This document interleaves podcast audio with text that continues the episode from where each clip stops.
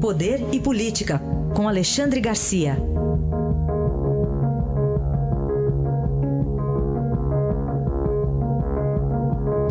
Alexandre, bom dia. Bom dia, Heisen. Tudo bem? Tudo bem. Vamos começar falando do ministro do Trabalho, Ronaldo Nogueira, que não é mais ministro do Trabalho. Não é mais ministro do Trabalho e é candidato à reeleição para deputado federal. Eu acho que foi um argumento muito muito fraquinho que o governo deu, que ele saiu por causa disso, para se desincompatibilizar eh, assim tão extemporaneamente, né, tão cedo.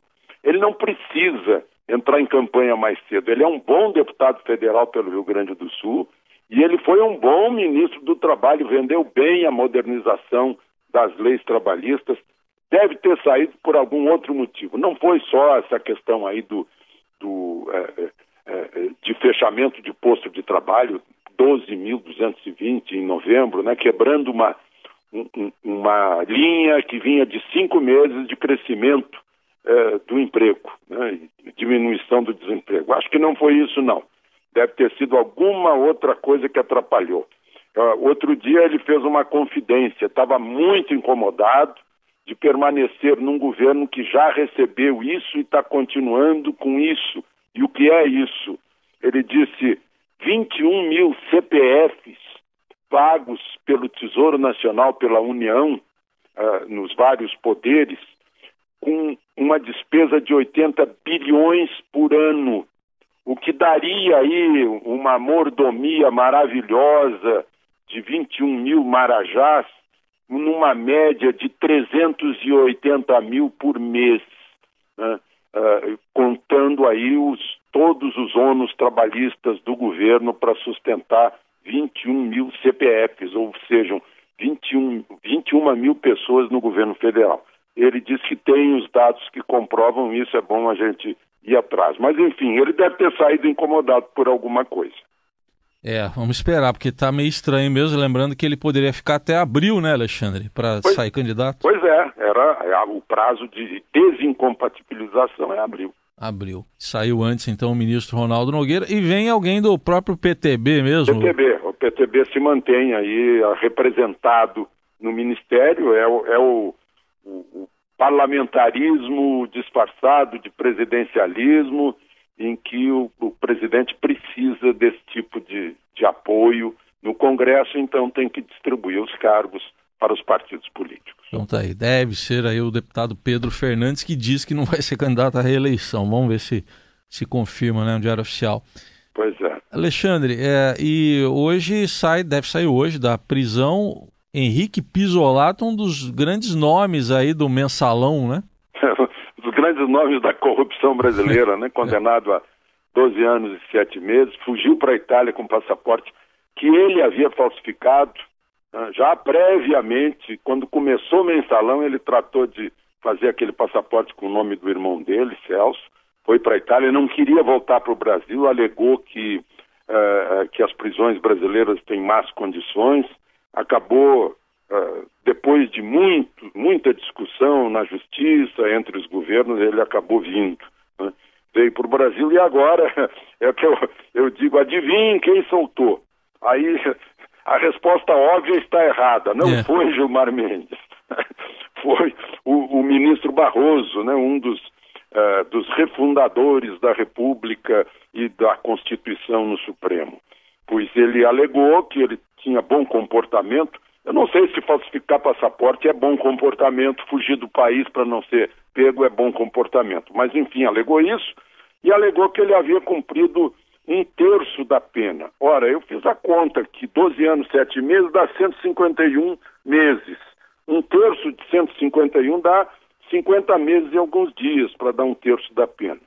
Aí, como eu fiz, ele foi preso dia 23 de outubro no Brasil, até agora dá 26 meses ficam faltando 24 meses. Mas aí eu vejo que ele ficou preso na Itália 20 meses. Então contaram os meses da Itália também. Né? É, mas é, a prisão italiana conta. Os tribunais italianos não contam para o Brasil. Interessante, eu estou comparando Pisolato com Cesare Battisti, condenado em três instâncias na Itália e o Brasil não aceitou. mas aceita, soma positivamente a, a prisão italiana de Pisolato. Enfim, Pisolato hoje à tarde se apresenta à, à justiça e depois é liberado em liberdade condicional. Muito bem, tá aí ele que foi lá para Maranello, tá? Maranello. É. Deve gostar de carro. É, não foi para qualquer lugar. Né? É Itália, qualquer lugar é, é, é lindo, né? Mas deve gostar de Ferrari, imagino, né? Tô é, supondo aqui. Alexandre, e o juiz Marcelo Brito, isso é grave, hein? É, com medo de ficar no Rio? Pois é, é o Sérgio Moro do Rio de Janeiro. E agora está com medo de ficar no Rio. Eu recebo agora mesmo o que aconteceu há pouco na Vila Militar. Imagina a ousadia. Assaltantes lá na Vila Militar atropelando dois policiais do Exército, dois PS. Aí levaram aço, como me disse aqui a, a, a mensagem. Um deles foi morto, o outro está deitado no chão com um tiro na mão. Mas o Rio de Janeiro é isso, virou praça de guerra, virou fronte, a ponto de um juiz né, estar com medo uh, de, de, exercer o seu, a, a sua atividade.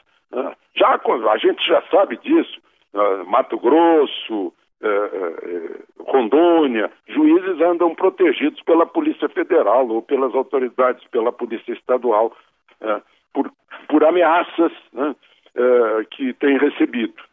Lá no Rio Grande do Sul houve um ataque lá tentando matar uma juíza agora há pouco tempo. Né?